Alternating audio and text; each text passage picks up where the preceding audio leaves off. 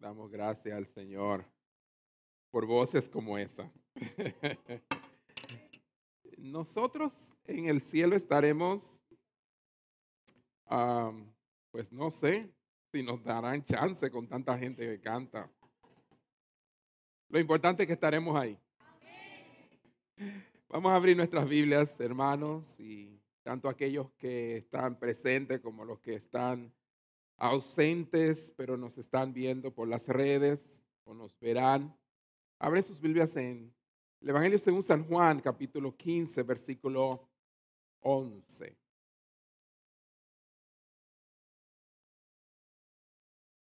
El Evangelio según San Juan, capítulo 15, versículo 11. Bueno es el Señor. Dios es bueno todo el tiempo. God is good all the time. Dice así la palabra del Señor. Estas cosas os he hablado para que mi gozo esté en vosotros y vuestro gozo sea cumplido. La Biblia de las Américas dice, estas cosas os he hablado para que mi gozo esté en vosotros y vuestro gozo sea perfecto. Vuestro gozo sea perfecto. El tema del mensaje de hoy es, yo tengo un gozo perfecto. Di conmigo, yo tengo un gozo perfecto. Dile al que está a tu lado, si te queda alguien al lado, yo tengo un gozo perfecto. Amén. Amén. Somos poseedores de un gozo perfecto. Vamos a cerrar nuestros ojos y vamos a orar, pedir al Señor que bendiga nuestras vidas con su palabra en esta mañana. Padre, hermoso eres tú y maravilloso. Y no nos cansamos, Señor, de proclamar tus grandezas, Señor, y asombrarnos de tus bellezas. Padre, lo has cautivado todo en nuestras vidas. Oh Señor, nada de la creación se iguala al Creador. No podría, oh Señor. Y por eso, Señor, te agradecemos que en vez de adorar a la criatura, seguimos adorando hoy al Creador.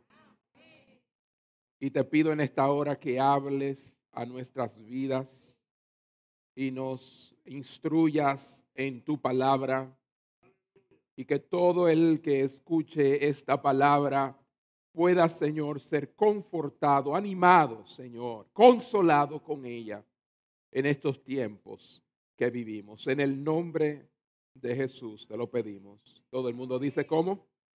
Amén. Amén. Estas cosas os he hablado para que mi gozo esté en vosotros y como dice la Biblia de las Américas, y vuestro gozo sea perfecto. Yo tengo un gozo perfecto.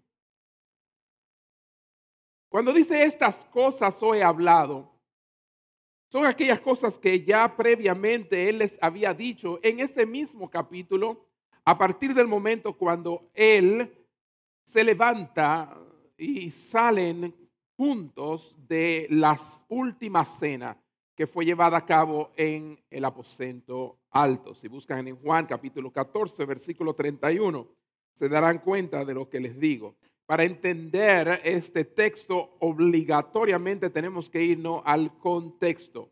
Y casi siempre es así. Juan 14, 31 dice, pero para que el mundo sepa que yo amo al Padre, o sea, lo que él iba a hacer iba a ser una demostración de que él amaba al Padre. Entonces, para que el mundo sepa que yo amo al Padre y como el Padre me mandó, o sea, lo que yo voy a hacer es una ordenanza de él, levantaos, le dice a los discípulos, levántense, vámonos de aquí. Entonces salen del aposento de esa última cena y van hacia el Getsemaní el lugar donde él tendría su último encuentro con sus discípulos antes de la resurrección y también el momento en cuando él habla con el Padre. Allí él comienza en el camino o allá mismo a hablar acerca de lo que era la relación estrecha que ellos tenían que mantener con él. Y él, les eh, muestra una analogía sobre cómo es la vid y su relación con los pámpanos. Y la importancia de que deba existir una unión viva y vital entre ambas cosas, así como debe ocurrir entre los discípulos y él. Este mensaje surge a raíz de una meditación durante esta semana basada en lo que es eh, lo que está sucediendo en el mundo y todas estas revueltas y todo como está eh, el mundo en, en shock, conmoción mundial. Y en medio de todo eso se encuentran los creyentes y no están como nosotros estamos hoy. Precisamente, quizás ninguno de nosotros bajo ninguna amenaza y en situaciones más o menos favorables hasta ahora la República Dominicana, pero no así el caso de muchas naciones, incluyendo la de Haití. Allá hay también creyentes, pero están atravesando momentos muy difíciles. Y yo le decía al Señor, Señor, y, el gozo que deben tener ellos en medio de todo esto. Porque para nosotros, al parecer, es fácil sentir este gozo, el gozo que tú das, pero ¿y ellos?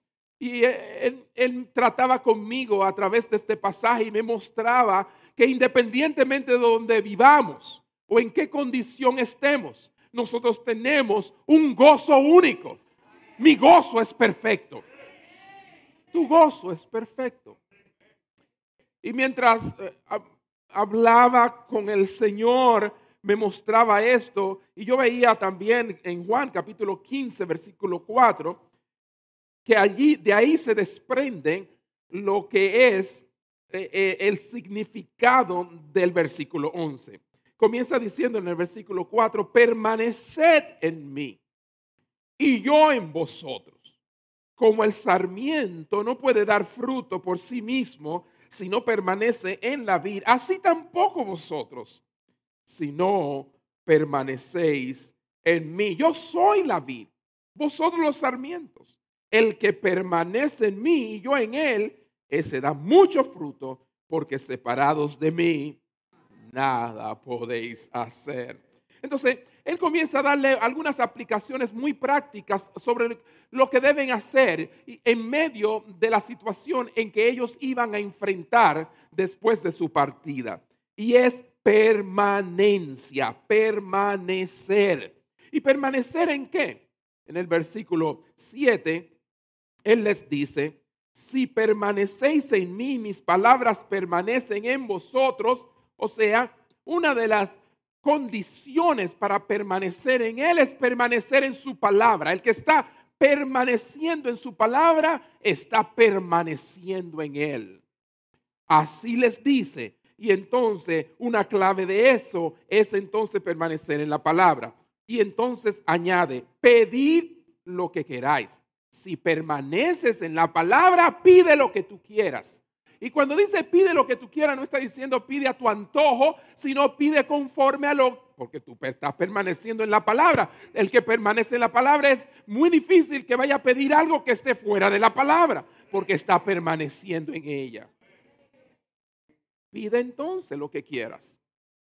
Y dice entonces, y será hecho. O sea que al pedir conforme a la palabra podemos esperar una respuesta del Señor positiva. Y entonces en el versículo 10 dice, si guardáis mis mandamientos, permaneceréis en mi amor. ¿Cómo sabemos que estamos permaneciendo en el amor del Señor en estos días si continuamos obedeciendo? O sea que la desobediencia es una muestra de que no estamos permaneciendo en esta relación con Él. O sea, todas estas cosas están claras, prácticas.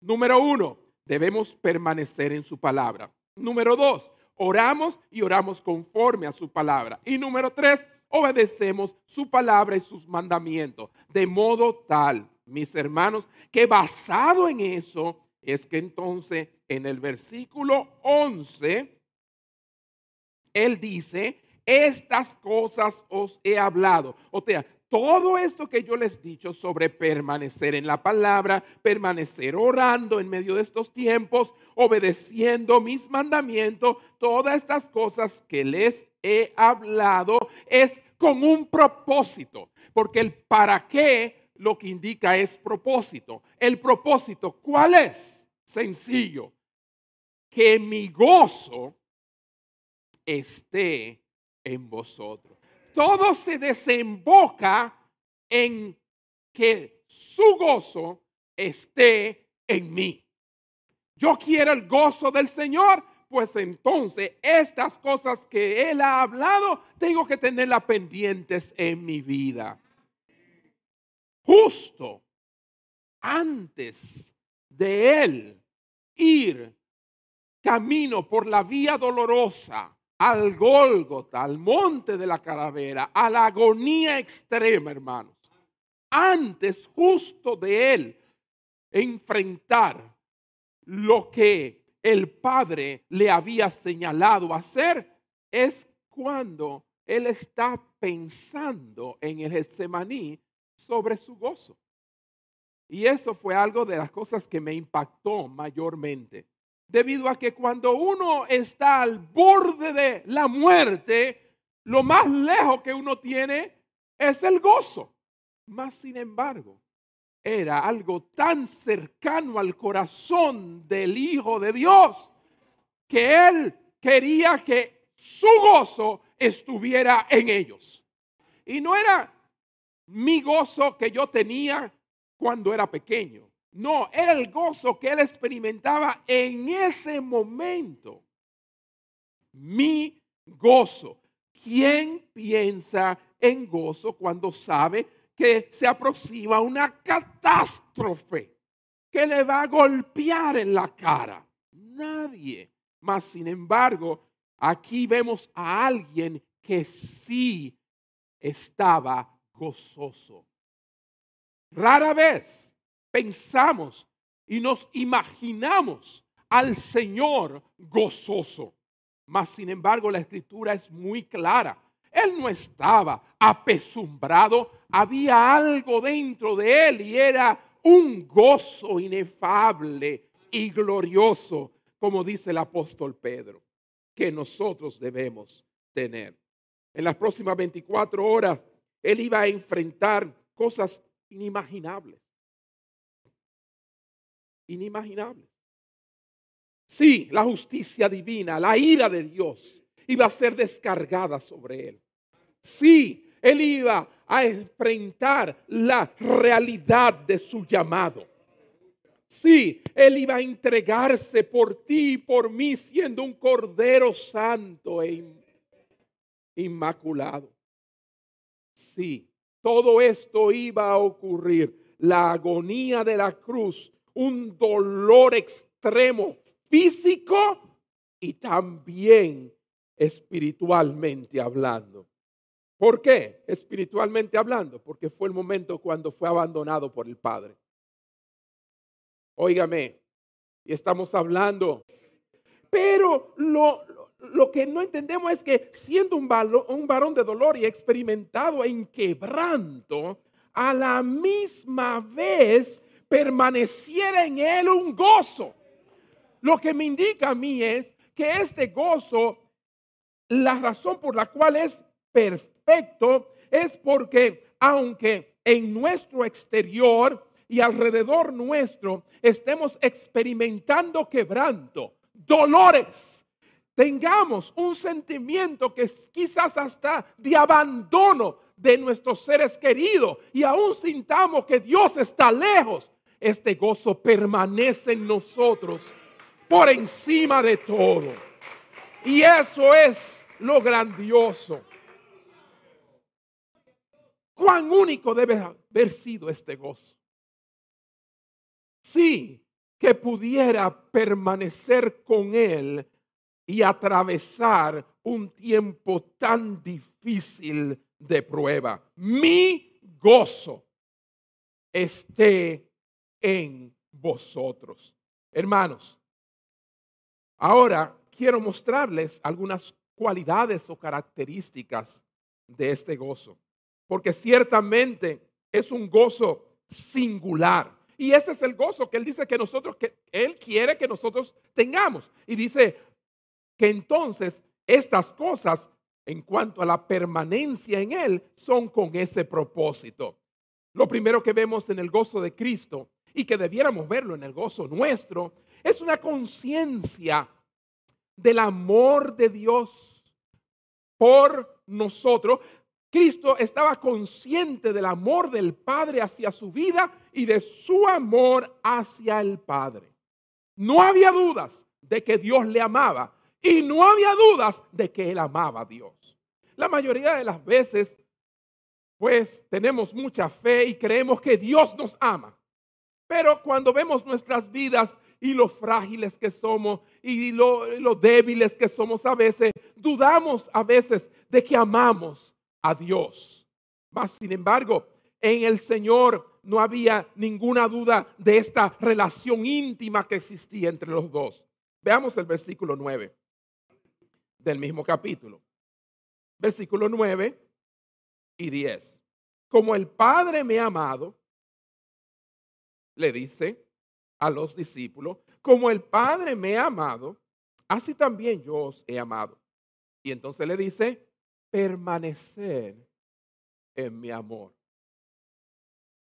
Y añade, si guardáis mis mandamientos, permaneceréis en mi amor, o sea, en esta relación.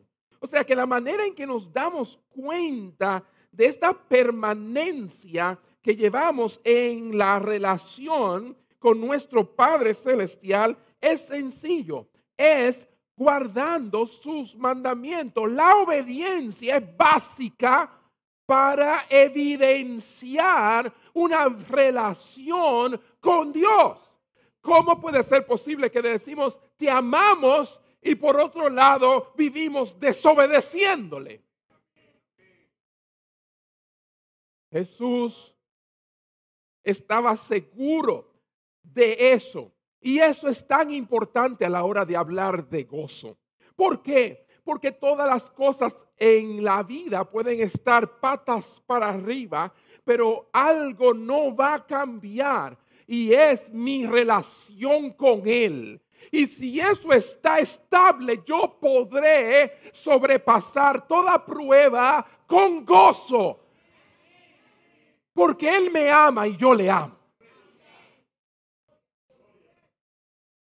Me pueden dejar de amar, pero yo le amo, Él me ama. Es como una seguridad de identidad. Aunque mi padre y mi madre me dejaren, Jehová me ama y yo le amo. ¿Está entendiendo lo que yo quiero decir? Cuando nadie se aparece en mi vida, yo le amo, Él me ama. Charles Ross lo explicó de esta manera y dijo, ¿cuál es el gozo del que habla aquí? No es simplemente el gozo que produciría en ellos, aunque claramente a final de cuentas era su gozo que él, él quería en la vida de los discípulos. El gozo del que es el autor tampoco es el gozo que siente por ellos. No está hablando de eso. Sino que es el gozo que experimenta o sea que Cristo experimentaba, al conocerse a sí mismo como objeto del amor de su Padre. Cristo era el objeto del amor de su Padre. Ah, pero mismo es, somos nosotros, somos objetos de su amor. ¿Por qué? Yo no lo sé. Porque yo entiendo muy bien por qué Cristo es objeto de su amor. Pero ¿por qué yo? ¿Por qué tú? Infieles, ¿ah? imperfectos, finitos, personas que hoy, obedecemos y mañana desobedecemos. Mas sin embargo, por gracia y misericordia, hemos sido llamados como objetos de su amor. Él ha puesto su amor en nosotros. Sus ojos lo ha fijado en ti y en mí. ¿A qué se debe? No lo sé. Él no vio nada bueno en mí, mas Él me amó. Aún siendo pecador, Cristo murió por nosotros. Esa conciencia del amor del Padre debe estar en nosotros. También en Cristo estaba una entrega absoluta a su Padre. Oh sí, si Él me ama de esta manera y yo le amo de esta manera, me entrego a Él por completo. Y, y, quiero hacer su voluntad. Y cuando Él hace su voluntad, haya gozo. Lejos de la obediencia, estar divorciada del gozo, en el cristianismo, en la vida cristiana, la obediencia está atada al gozo. La desobediencia está atada a la tristeza, a la amargura. ¿Ve? Pero la obediencia es la que produce gozo. Ah, muchas personas dicen, yo no me voy a meter a eso, porque eso lo que causa es una vida muy como aburrida y muy forzosa. Pero no, hermano, todo lo contrario. Cuando obedecemos al Señor, entramos de lleno en el camino del gozo. El gozo es como si fuera una recompensa, un regalo Es un subproducto, viene como resultado de la obediencia, el gozo. Y Jesús así lo veía, pues en su momento más difícil, donde libra la batalla espiritual más fuerte, porque no fue en la cruz que él libró esa batalla, sino en el Semaní, mientras oraba y le decía al Señor, si es tu voluntad, pasa de mí esta copa. Lucas 22, 42 le dice, Padre, si quieres, pasa de mí esta copa. ¿A qué copa se estaba refiriendo? A la copa del sufrimiento. Y como humano, todos no queremos pasar por ahí. Inclusive, en un momento dado, previo a eso, el apóstol Pedro le dijo a Jesús, cuando Jesús hablaba acerca de lo que le sobrevendía el sufrimiento de la cruz, el apóstol Pedro le dijo que tal cosa no te acontezca. Buenos deseos, buenas intenciones, claramente, pero no era la voluntad de Dios. Definitivamente, no siempre los buenos deseos y las buenas intenciones son la voluntad de Dios. Jesús le dice a Pedro, apártate de mí, Satanás. O sea, no porque Pedro era Satanás, sino porque en las palabras de Pedro, de buenas intenciones, de buena voluntad, estaba la obra de Satanás, de que él no hiciera la voluntad de Dios. O sea que tenga cuidado, porque muchas veces hay personas que con buena intención y buena voluntad le dicen las cosas y usted lo ve como que es la voluntad de Dios. No, no, la voluntad de Dios muchas veces es que pases por ese sufrimiento, porque detrás de ese sufrimiento te espera una victoria, un gozo muy grande.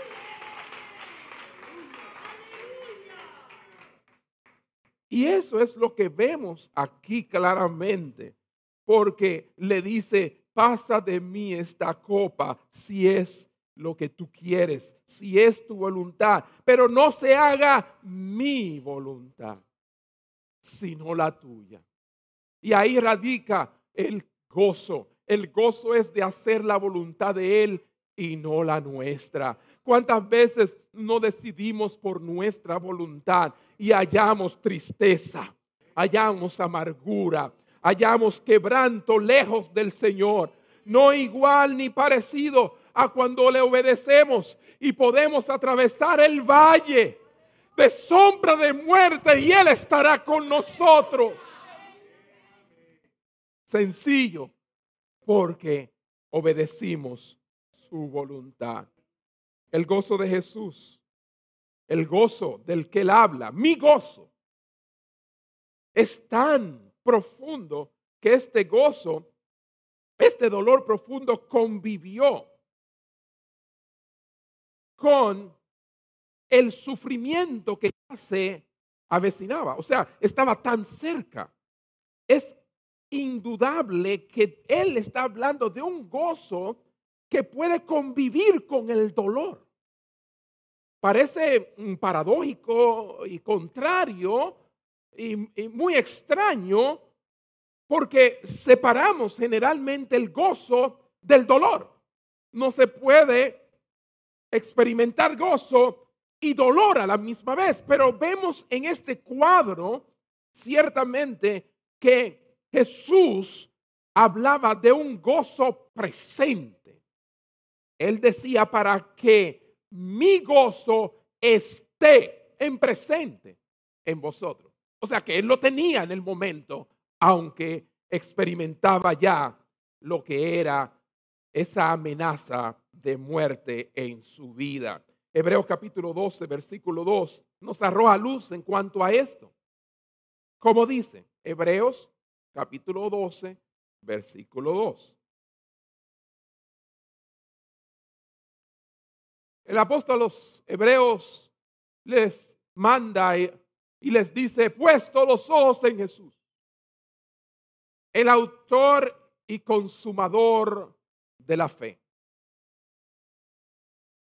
¿Y por qué califica para ser el autor y consumador de la fe? Pues el cual, por el gozo puesto delante de él. Y eso es tan, tan bello y hermoso como que el gozo puesto delante de él, este gozo puesto delante de él, por causa de ese gozo puesto delante de él, él sufrió la cruz. Nadie veía gozo en el futuro después de la cruz, pero él lo veía. Vemos que lo que lo ayudó atravesar ese momento tan crítico de su vida fue nada menos y nada más que el gozo que él veía en el futuro. Y es que dice, esto también contribuyó a que todo ese menosprecio, él fue menospreciando eh, ese oprobio sobre su vida. Él dice que finalmente él veía lo que iba a ocurrir, se iba a sentar en los lugares celestiales. Ahora bien, nosotros no tenemos del futuro un cuadro de tal naturaleza, debido a, que nosotros no somos Dios, no sabemos lo que va a pasar, pero sabemos que tenemos un Dios bueno. Él es mi Padre, yo le amo, Él me ama, tiene su mejor interés en mí. Entonces, lo que yo tengo que hacer es ver este gozo que se ha pospuesto para después que yo atravese la prueba es lo que produce en el presente mi gozo para atravesar la prueba. Vuelvo a repetir. El gozo que ha sido pospuesto como, diríamos, recompensa de atravesar la prueba, es ese gozo futuro lo que anticipa el gozo presente. Cuando yo no miro el gozo del futuro, no tendré el gozo presente. ¿Por qué hay gente que no se gozan en el presente en medio de su situación? Porque no están viendo el gozo que está puesto delante de él. Ven, entonces no hay forma de yo entender realmente el gozo del Señor, al menos que yo no vea cómo es el gozo de Él. Y es así. El gozo es una posición o realidad actual en el creyente. Esté en vosotros. Es ahora. Sí, hay un gozo futuro, pero este gozo es presente para que mi gozo esté en vosotros. Y la razón por la cual puede ser algo presente es por mi permanencia con Él, mi intimidad con Él. Volvamos de nuevo a la vid y los pámpanos. Es que toda la vida, la fuerza, la energía, el poder y aún el gozo que es necesario para que yo pueda vivir esta vida cristiana, porque saben, la vida cristiana no es fácil. La vida cristiana es difícil. La vida cristiana está sujeta a muchas pruebas y dificultades y tentaciones. Se requiere mucho para ser creyente y aún hoy en día más que nunca. Y yo estoy hablando de verdaderos discípulos de Cristo. Más sin embargo, más sin embargo, aquí me enseña que mi permanencia, así como la vid y los pámpanos, si yo permanezco en Él, en su palabra, en, en esa comunicación con Él, en esa obediencia a sus mandamientos, voy a poder obedecer las demandas de Dios. Porque ciertamente lo que hay aquí son demandas. Dios demanda. Y a gente no le gusta esa palabra hoy en día. Él quiere ver la Biblia como una sugerencia, como una alternativa. Pero estos son demandas. Estos son leyes. Es un rey que ha hablado. Es un monarca. Es Dios. Jehová de los ejércitos. Aleluya. El rey del universo. El que dictó las leyes al universo y el universo las cumple al pie de la letra. Somos nosotros los rebeldes. Los que hemos desafiado las leyes del, del gran pancrator, el gobernador del universo, Dios. Entonces, está claro que obedecer las demandas de Dios, uno comienza a ver, úcheme, pero cuán difícil es. Se necesita algo más que energía natural. Se necesita algo sobrenatural sobre nuestras vidas. Y eso viene a través de una permanencia y una relación continua con Dios. De lo contrario, actuarás como los demás. De lo contrario, vivirás como los demás. De lo contrario, te va a conducir como los demás.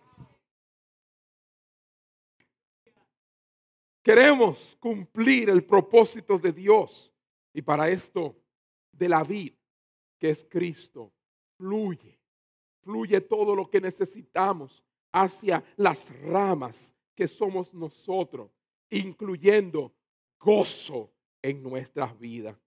Y los discípulos, hermanos, iban a enfrentar situaciones muy adversas a partir del momento en que Jesús ascendiera a los cielos. Aparte de decirle en capítulos anteriores, no estén tristes, que en mi casa hay moradas. Ya, él no tenía que hablar más nada. Pero después de eso le añadió tantas cosas más, pero con, ya con eso yo me hubiese tranquilizado. No se turbe vuestro corazón ni tengáis miedo. En la casa de mi padre muchas moradas hay. Si no fuera así, yo se lo hubiese dicho. Voy pues a preparar lugar para vosotros, para que donde yo esté, vosotros también estéis. Amén.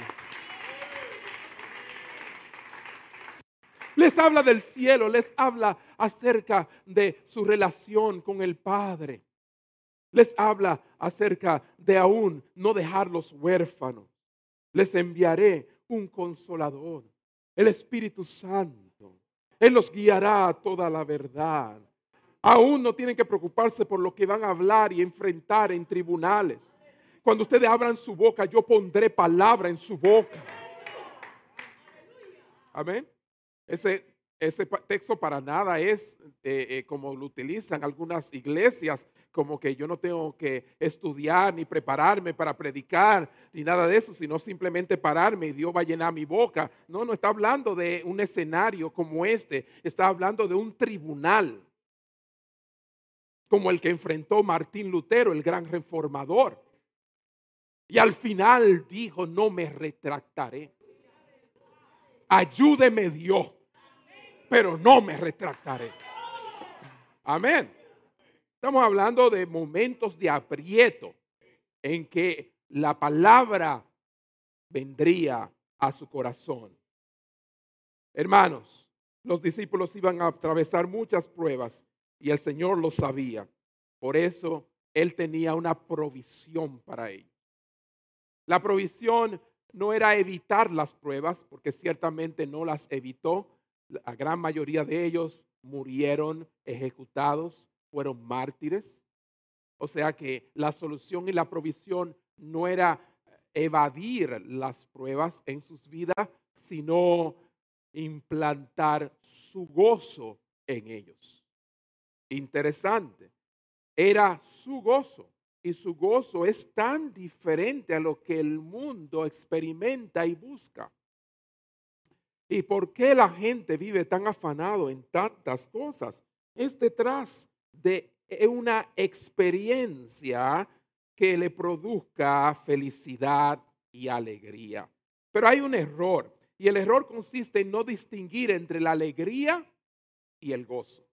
Vuelvo a repetir. El problema está en que muchos confunden la alegría con el gozo. Y en nuestro caso no estamos hablando hoy de alegría, sino de gozo. La alegría puede definirse como lo que sucede o proviene a raíz de algún acontecimiento o alguna cosa externa que termine estimulando nuestros sentidos sensoriales y nuestro apetito carnal. ¿Quieren que se lo repita? Voy a volver a repetirlo.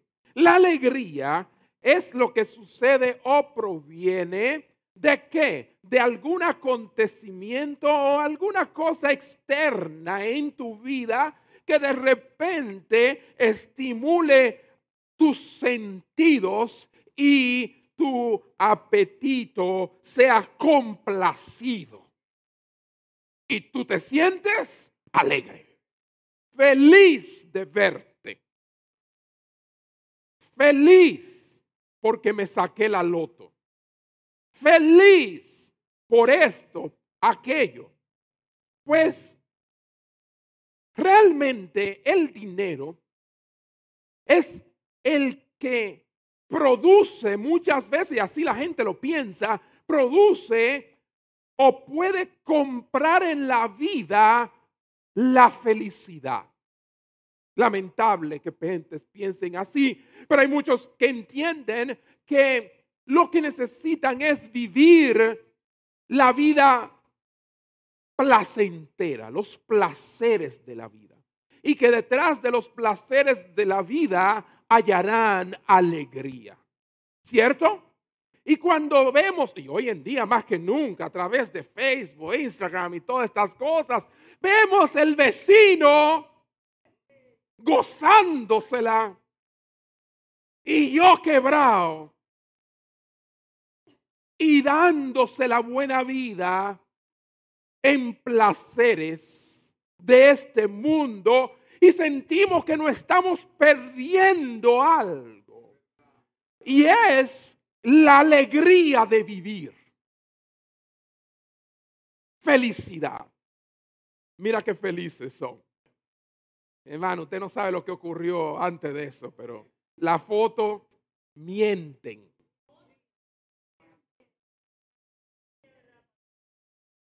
La foto generalmente nunca dicen toda la verdad. Hello.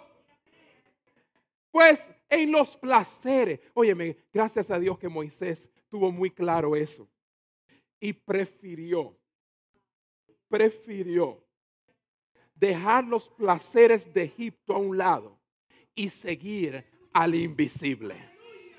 Qué lindo. Cuando podemos tener claro que los placeres lo que dan son alegría temporal, momentánea. Hello. Es así.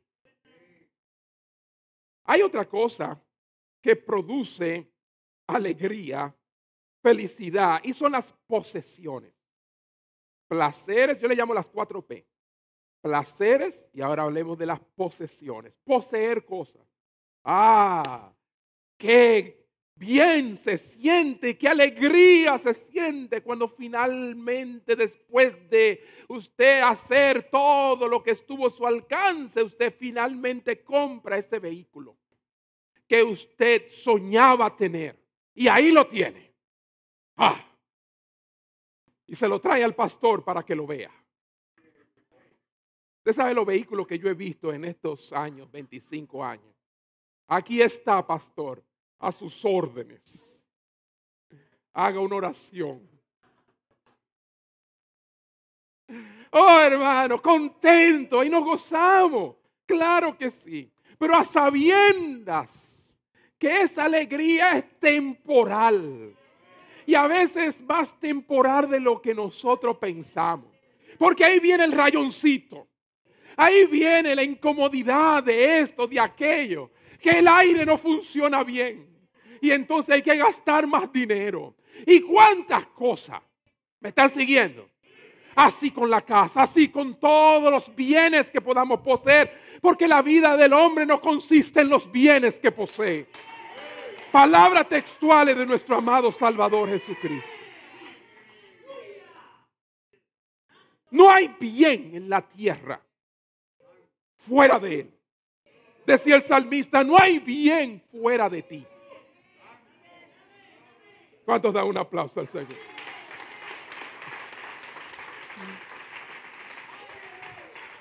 Mi, mi primer bien es Él. Y mi único bien es Él. Después todo lo demás añadidura.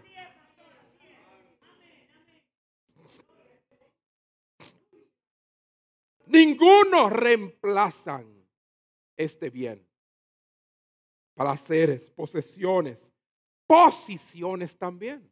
Oh, sí. Hay gente que no les basta los placeres y poseer cosas, sino que también quieren también tener posiciones sociales de renombre, rangos, alcanzar lugares encumbrados que los lleven a el la cuarta P, que es el poder. ¿Verdad? Y así encuentran y hallan que cuando lleguen finalmente a esa posición, seré feliz. Pero qué triste, porque la realidad es otra. Todas estas cosas que estamos hablando, sí, provocan cierto deleite en el alma, cierta alegría en el alma, cierta felicidad en el alma, pero que no es del alma sino que viene de afuera del alma. El alma es inmaterial. Todo lo demás es material de lo que hemos hablado.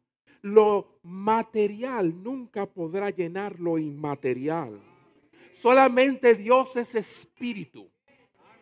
Y por eso es el único que puede llenar de gozo, satisfacción y deleite tu alma y mi alma. Es por otra cosa, es que todo lo demás está sujeto a vanidad. Es inútil tratar de lograr alegría, felicidad en estas cosas, o mejor dicho, un gozo verdadero. Entonces, todo esto provoca un deleite en el alma que no es del alma, sino fuera del alma, y le sucede al alma y en ese sentido, en ese momento se crea lo que se llama alegría. Pero es, tan momentánea que no quisiéramos que se nos fuera. ¿Ah? Oiga, pero acabo, de lograr mi sueño. Y, lo grande es que juntamente con el logro muchas veces viene un, un asunto que no esperábamos, que no permite que podamos disfrutar de ese logro. ¿Es así o no es así? ¿O es a mí el único que le ha pasado? Finalmente, ya. Pero entonces, juntamente con eso, hay algo que impide que yo pueda disfrutar aquello que he logrado. Sencillo. Porque eso es lo que hace. Es algo que viene de fuera. Pero el gozo del que estamos hablando, como Jesús dijo, mi gozo es de naturaleza divina. Es el Dios que está en los cielos, que entre sus atributos es el de gozo, el que Él nos regala en ese momento. Hermanos míos, es de Él que viene un regalo de dado por Dios. Y este gozo no puede ser afectado por ninguna circunstancia en este mundo. Por eso es que mi gozo es perfecto. Por eso es que yo quiero este gozo. Por eso es que hago todo lo posible porque este gozo permanezca en mí. Porque he entendido la diferencia entre la alegría y el gozo. El gozo, el gozo no depende de la alegría. Nunca el gozo va a depender de un momento alegre. Si es así, entonces no tienes gozo. No. Porque el gozo y la alegría son dos cosas diferentes. El gozo permanece en todo momento, incluso en los momentos más difíciles de nuestra vida. Amén. Jesús les dice, y me gusta esa traducción de la Biblia de Jubileo del 2000, que dice, estas cosas os he hablado para que mi gozo permanezca en vosotros. Y, esa palabra permanezca es el original, menos que en griego, que, que él mismo utiliza en versículos anteriores. O sea, nuestra traducción de la Reina Valera dice que esté en vosotros, pero esta traducción va más cerca del original porque dice que permanezca en vosotros. Una cosa es estar y otra cosa es permanecer. Permanencia habla de algo estable, continuo, que continuará. No está por un momento. No está en el día gozoso y en la noche oscura se va. No, está ahí, permanece ahí. Y es que al yo permanecer en Él y Él permanecer en mí, eso significa que el gozo de Él siempre estará en mí. Ah. Ahora bien, hay que entender algo más sobre estas diferencias que hay entre la alegría y el placer y todas estas cosas y el gozo. Y es que para seguir experimentando placer, debemos, por obligación, correr de un estímulo a otro. Eso lo vemos en los drogadictos. Sí, donde los que abusan de sustancias, ¿verdad? De esta naturaleza, pues llega un punto en que no es suficiente y que la dosis tiene que ser mayor. Asimismo es todo placer. Todo placer busca para uno seguir y continuar disfrutando, necesita una novedad, algo nuevo. Eh, necesita un incremento, una dosis mayor. Por ejemplo, eh, los que se convierten en enfermos sexuales, ah, pues asimismo también muchas veces no, comienzan desde un principio siendo enfermos, se van enfermando con esta obsesión sexual porque ya cosas que les satisfacían antes dejan de satisfacerle con el tiempo y buscan novedades que los llevan muchas veces terminando en aberraciones y cosas contra naturaleza. ¿Me están siguiendo? Y todo comienza en búsqueda de placer, donde ya el placer no satisface y quieren una dosis mayor de placer. Hello.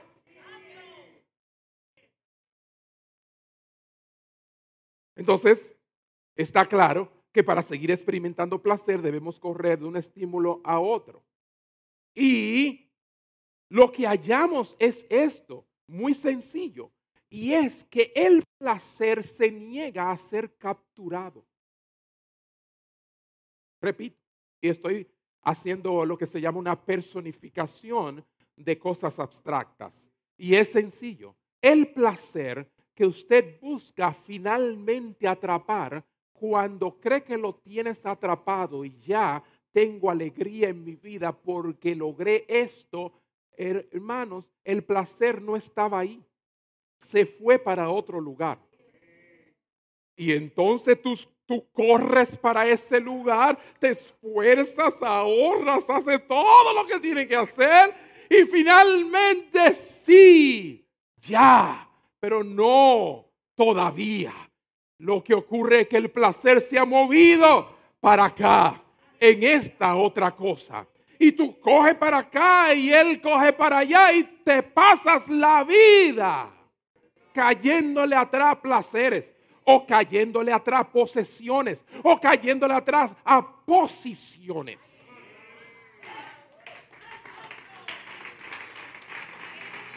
Y ninguna te da lo que tú esperas porque el placer, la alegría se niega a ser capturada para ser permanente. La alegría sabe que tiene que ser eh, pasajera, efímera. Ella no puede dejarse agarrar por ti, ni por nadie. Mientras que el gozo no. ¿Cuántos dicen gloria a Dios?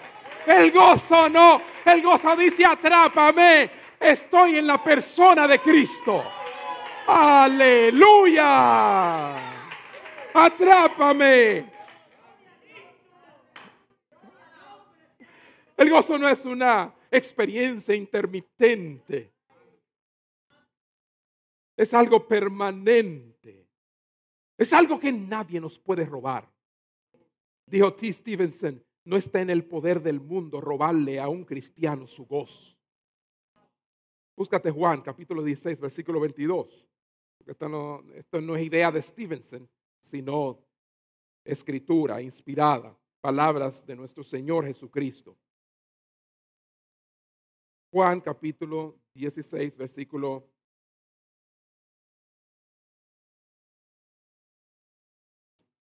22. Por tanto, ahora vosotros tenéis también aflicción, pero yo os veré otra vez. O sea que aquí tenemos aflicción. Ustedes van a tener aflicción. Los discípulos iban a tener aflicción, pero Él los iba a ver otra vez cuando resucitara, ¿verdad? Y, vos, y vuestro corazón cuando me vean, se alegrará. Y entonces dice, y nadie os quitará vuestro Mientras que la alegría no se deja atrapar. Y me paso la vida dando círculos, buscándola. El gozo, el día que lo atrapo, nadie me lo puede quitar. Nada me lo puede robar. Hay gente, inclusive cristianos, que usted hoy escucha, que dicen, ay, me, me querían robar el gozo. O esto, robarme el gozo. No, hermano, es que nada en esta vida puede robarte el verdadero gozo. Quizás tú estás hablando de alegría, pero no de gozo. El gozo no se puede robar. El gozo es dado por el Señor. Amén. De modo que si un pobre, miserable, enfermo, podríamos decir que una persona así, entonces puede no estar lleno de alegría, pero puede estar lleno de gozo. Porque una cosa es la alegría y otra cosa es el gozo. Mientras que un rico Un rico que vive haciendo toda clase de, y no que todos los, ricos lo hagan, pero toda clase de fechorías, es un pecador. Y usted lo ve alegre. Sí, puede estar alegre, pero no podrá tener el gozo. Usted tiene algo que él no tiene. ¿Ve? Sí, aparentemente él está alegre en este momento, pero recuerden, la alegría no se deja atrapar. Eso es por fuera, pero nada dentro. Aparenta, alegre porque logró esto, pero él tiene que seguir a lo, próximo.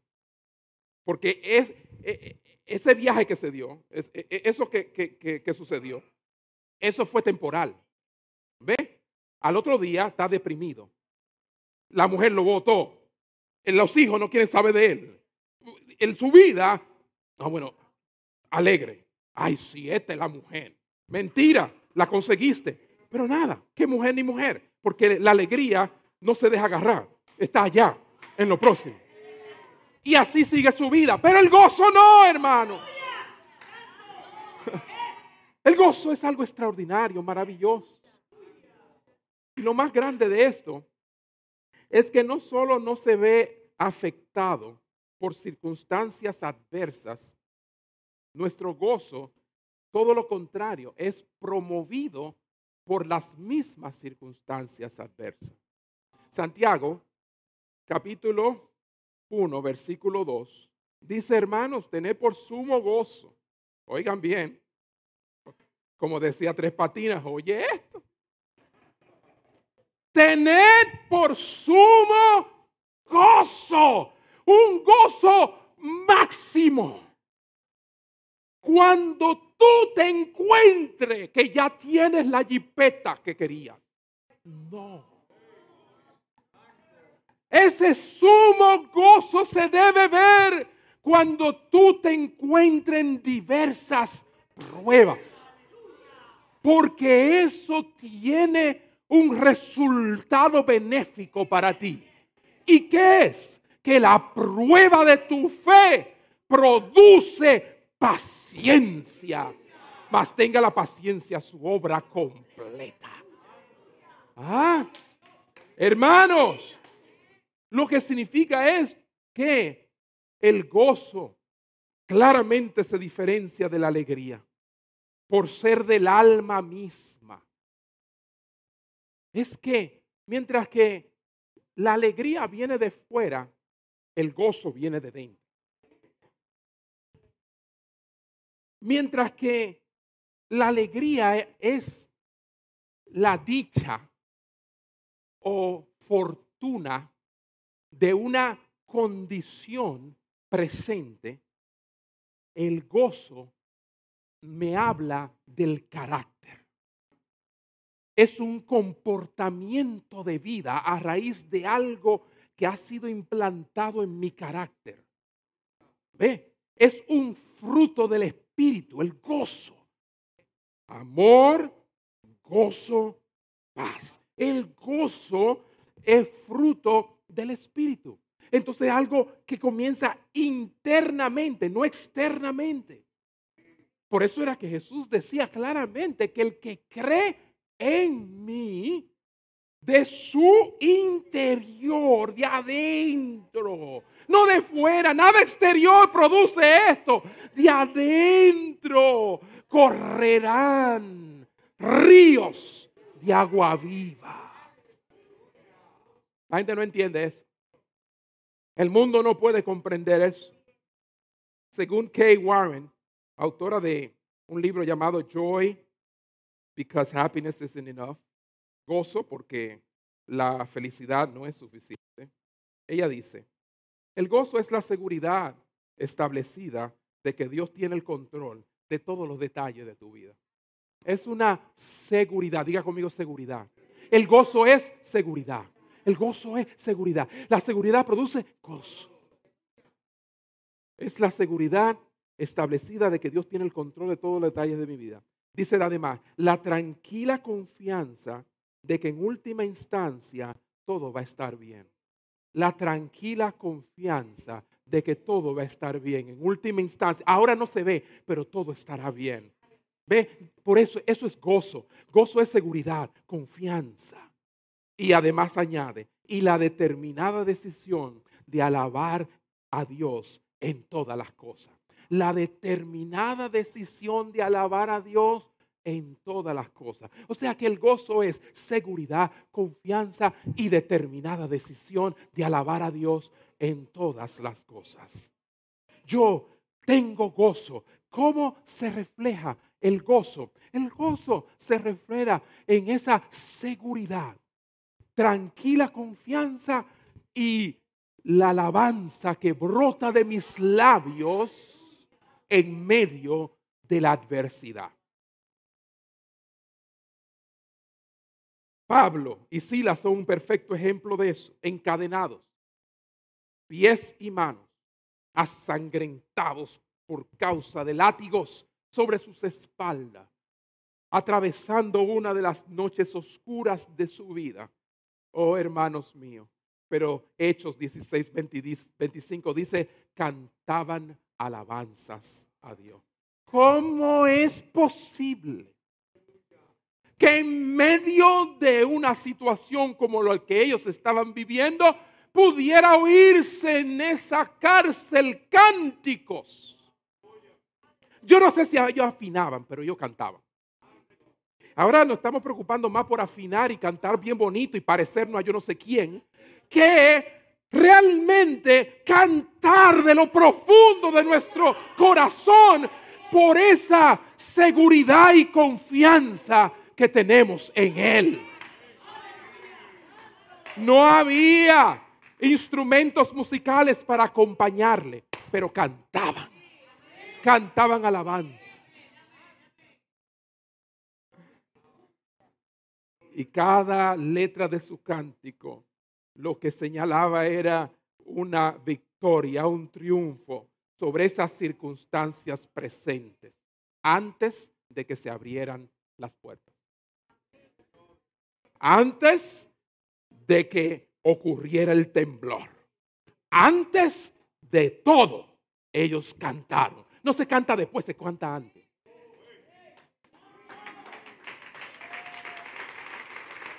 ¿Y por qué tú no cantas? Ay, hermano, si tú supieras lo que me está pasando. A mí me está llevando quien no me trajo. ya yo veo que no tienes gozo. El gozo canta antes de la liberación.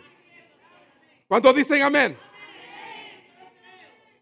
Hermanos, las paredes de la prisión no pudieron aislarlos del gozo de su Señor. Ellos estaban encerrados, impenetrable. No podía llegar a ellos auxilio. No había manera de ellos escapar de esa. Pero los que lo metieron allí se olvidaron de algo. Y es que había algo dentro de ellos que se llama el gozo del Señor. Y el gozo del Señor es mi fortaleza y tu fortaleza. Aleluya. El profesor John Murray muestra en, eh, en, una ocasión el corazón del verdadero gozo, haciendo algunas preguntas muy agudas que son difíciles para nosotros con honestidad contestar. Las preguntas que él hace en referencia al corazón del verdadero gozo son estas. Él dice, cuando sufrimos contrariedad, calamidad, aflicción, nos comportamos como si el mundo se nos viniera encima. Así es que nos estamos comportando cuando ocurren estas cosas. O por el contrario, mostramos compostura, tranquilidad, resignación, acción de gracias, paciencia en la adversidad, gratitud en la prosperidad, seguridad confiada con respecto al futuro. Creemos en el Dios vivo, dice él, que todos los pelos de nuestra cabeza están contados. O sea que eso está, eh, eh, Dios está pendiente de eso. ¿Qué te está pasando? Continúa él diciendo, expresemos esto en el día de la adversidad. No con sonrisas hipócritas forzadas que desmienten nuestra actitud más íntima, sino con la seguridad confiada de que Dios reina y que ni un gorrión cae al suelo sin su consentimiento. Y termina John Murray diciendo, la ansiedad miedosa, roedora, desconfiada e incrédula es una negación a la fe. Me duele decir que muchas veces el inconverso nos ve negando nuestra fe en la manera en que nosotros enfrentamos las vicisitudes de la vida, no con gozo, no con esa seguridad tranquila, serenidad y confianza que debemos mostrar. Termino con esto, hermano, este tercer punto. El gozo es una experiencia creciente en todo caminar del discípulo, del cristiano. Debe crecer el gozo. Eh. A veces vemos a la gente creciendo en muchas cosas, menos en el gozo. Sí, en el gozo debes crecer. Que dice que vuestro gozo eh, eh, sea cumplido, o sea, sea perfecto. Noten esto. Primero dice mi gozo y después dice vuestro gozo. Como si fueran dos gozos diferentes, pero es el mismo. Dice para que mi gozo esté en vosotros y para que vuestro gozo sea perfecto. Entonces, lo que quiere decir sencillamente ahí es que los fundamentos del gozo del creyente no están en él mismo, sino en Cristo. O sea que si hablamos de que yo tengo gozo, no es el gozo mío, es el gozo de Él. Regocijaos en el Señor. Es en el gozo de Él. Juan 17, 13. Jesús en la oración sacerdotal dice, pero ahora voy a ti y hablo esto en el mundo para que tengan que mi gozo cumplido en sí mismo. O sea que el gozo es un glorioso subproducto de permanecer en Cristo. Si yo permanezco en Cristo, entonces tendré su gozo. Ahora hay algo que rompe la comunión con el Señor y el gozo desaparece. Es el pecado, hermano. Es la desobediencia. Ciertamente el Espíritu Santo se entristece. Y es el Espíritu el que produce ese gozo en nosotros. De modo tal que cuando le fallamos a Dios, así como le falló David, oh hermano, perfecto ejemplo de lo que es perder el gozo. Ese gozo que lo hacía él danzar cuando la presencia de Dios era llevada a la ciudad. Dice que danzaba David y no le importaba que fuera visto ni criticado, porque había un gozo. Es que yo siento un gozo en mi alma. Había un corito bien que decía, yo siento gozo en mi alma, gozo en mi alma, gozo en mi alma y en mi ser. Y es como río de agua viva ríos de agua viva, ríos de agua viva y en mi ser. Y eso era todo. Le añadían algunos pedacitos diferentes, otros por ahí, pero eso era todo. Pero qué sencillo, pero qué real. qué real. Y David danzaba mientras cantaba alabanzas al Señor. Pero cuando pecó, lo vemos en el Salmo 51, versículo 12, exclamando y orando y diciendo, devuélveme, vuélveme el gozo de tu salvación y espíritu noble me sustenta. Porque es que la, la salvación va acompañada del gozo. Y entonces el Señor, para traernos de nuevo, pues retira su gozo, que es su espíritu, por un momento. Y entonces sentimos un vacío, hermano. Aquel que se aleja de Dios, se le ve inmediatamente, pierde la gracia y el gozo del Señor. ¡Qué misterio! Este gozo dice que puede ser completo. Y si dice que puede ser completo y se completa cuando Cristo es introducido con su gozo en mi vida, este gozo se vuelve completo en mi vida, es porque este gozo aumenta cada día y es posible que tu gozo hoy sea mayor que el de ayer. Y cuando tú caminas con el Señor muchos años, puedes testificar de que tu gozo oh, es mayor que el gozo inicial de conversión. Si tú crees que venir al Señor es de gran gozo y lo es, porque dice que hasta en los, cielos hay gozo.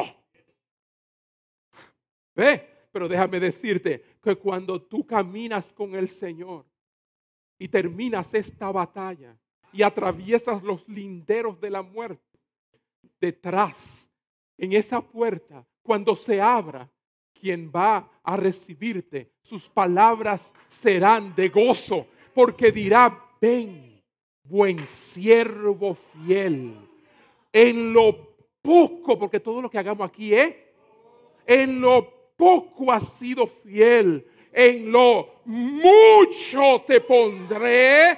Y entonces la palabra que yo quiero oír, aleluya. Cuando me convertí había gozo, cuando viví para Él hubo gozo, un gozo perfecto. Pero cuando atraviese esas puertas de perla, dice, entra en el gozo de tu Señor. Es una vida de gozo. Mi gozo es perfecto. Mi gozo es perfecto.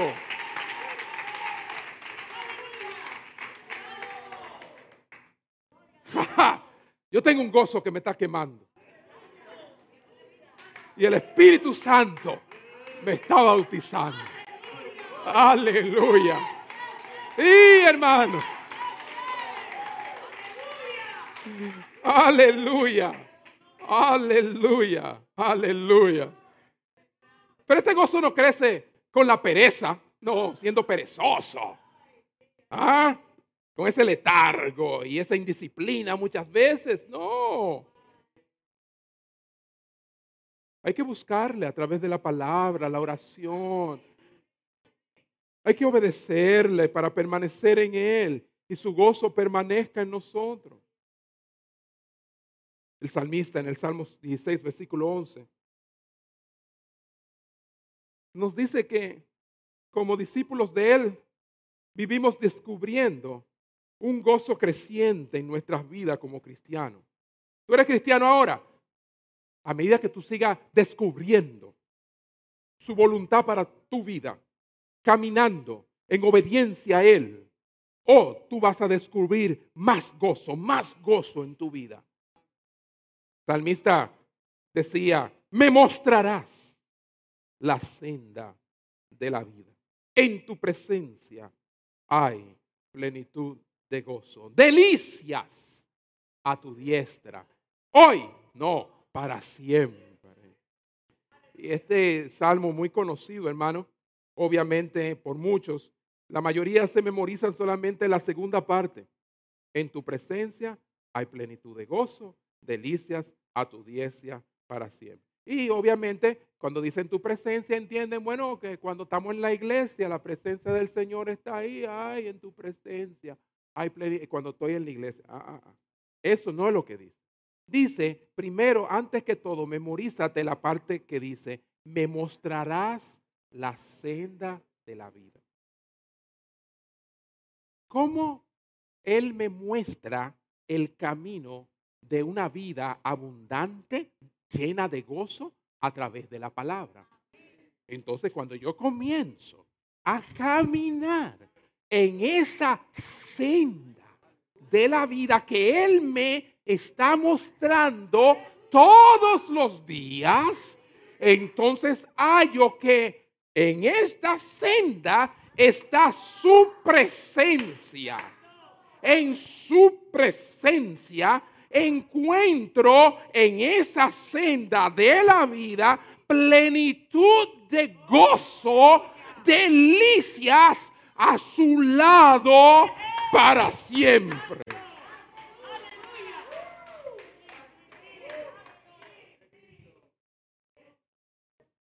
Si desconectamos esta primera parte de la segunda, nos hallamos sin ninguna base para recibir plenitud de gozo en nuestras vidas. Y a medida que yo se me revela y descubro esta palabra de Dios en esta senda de la vida que yo voy siendo a medida que ando en su presencia llenado con plenitud de gozo. Gozo perfecto, gozo cumplido. Quisiera eh, no terminar sin señalar la historia de John Bradford, el mártir John Bradford. Y se narra sobre él que cuando amaneció la mañana en la que iba a ser ejecutado, dice la historia que sintió tal paz, este mártir cristiano, sintió tal paz dentro de él que se balanceó sobre la barandilla de la cama en su calabozo y mientras se balanceaba, gritaba, oh, estoy tan gozoso. Al borde de la muerte, él exclamaba, oh, estoy tan gozoso, hoy se encenderá un fuego que nunca se apagará. Cualquiera pensaría que él hablaba del fuego de la hoguera, pero era el fuego en su corazón, hermano. Ese gozo que sería ya de manera continua en la presencia del Señor. Dice la historia que luego salió sonriente y gozoso a la hoguera en Smithfield, glorificando a Dios y glorificando a Dios así murió. Yo pregunto, ¿puedes encontrar algo así en algún placer mundano? Yo pregunto, ¿lo encontrarás emborrachándote? ¿En drogándote? ¿En mujeres? ¿En fiestas paganas? ¿En alguna de todas esas pecaminosidades indulgentes que comete el hombre hoy en día? No, mil veces no. Ninguna de esas cosas son sólidas. Ninguna de esas tienen esencia o sustancia. Cada una de esas cosas te van a defraudar en el momento más crítico de tu vida. No podrán sostenerte. La alegría se puede comparar con los fuegos artificiales. Sí, me gustó esa ilustración para cerrar. La alegría puede compararse con los fuegos artificiales. Y ya como que la gente no tira mucho fuego artificial. Son peligrosos, obviamente. Pero qué, qué, qué espectáculo. Fuegos artificiales. Y cuando los fuegos artificiales son lanzados al aire, nadie está mirando las estrellas. Están viendo las luces, los diversos colores de los fuegos artificiales. Es grandioso, hermano. Apagan la luz de las estrellas prácticamente. Porque nadie les presta atención mientras tanto. Y así son las cosas de este mundo. Pero ¿sabe qué? Cuando los fuegos artificiales terminan su estruendo explosivo y todo concluye, se esfuman, se van hacia la alegría. Mientras que las estrellas entonces todo se despeja y se ven en el cielo negro, brillando eternamente. Así es el gozo. Tu gozo no puede ser robado por nadie, ni nadie lo puede apagar. Tu gozo, el gozo del creyente es perfecto, hermano. Así como al hacer la voluntad de Dios, siempre producirá gran gozo en tu vida. Amén. Cierra tus ojos ahí donde estás. Padre, gracias. Inmensas gracias te doy por tu palabra en esta hora, que ha llegado a tantas vidas presentes y por las redes. Y te pido, Señor, que sea bendecida en cada uno de ellos. Te ruego en esta hora que tu gozo sea nuestra delicia. Oh Señor, que anhelemos cada día tu rostro y hallemos en ti nuestro gozo, ese gozo perfecto, ese gozo completo. Te doy gracias en esta hora por la obra maravillosa que tú has hecho en nuestras vidas, llenándonos con tu gozo y donde los placeres de este mundo han perdido su valor. Y ahora, Señor, los, lo único que nos llena y nos satisface eres tú, Señor. Gracias, gracias por tu palabra en nuestras vidas y que reine tu palabra y tu gozo en cada corazón en esta hora. En el nombre de Jesús. Y todos dicen, amén. Damos un aplauso al Señor. Aleluya. Aleluya. Aleluya. Aleluya. Hermano Mauri, pasad por aquí.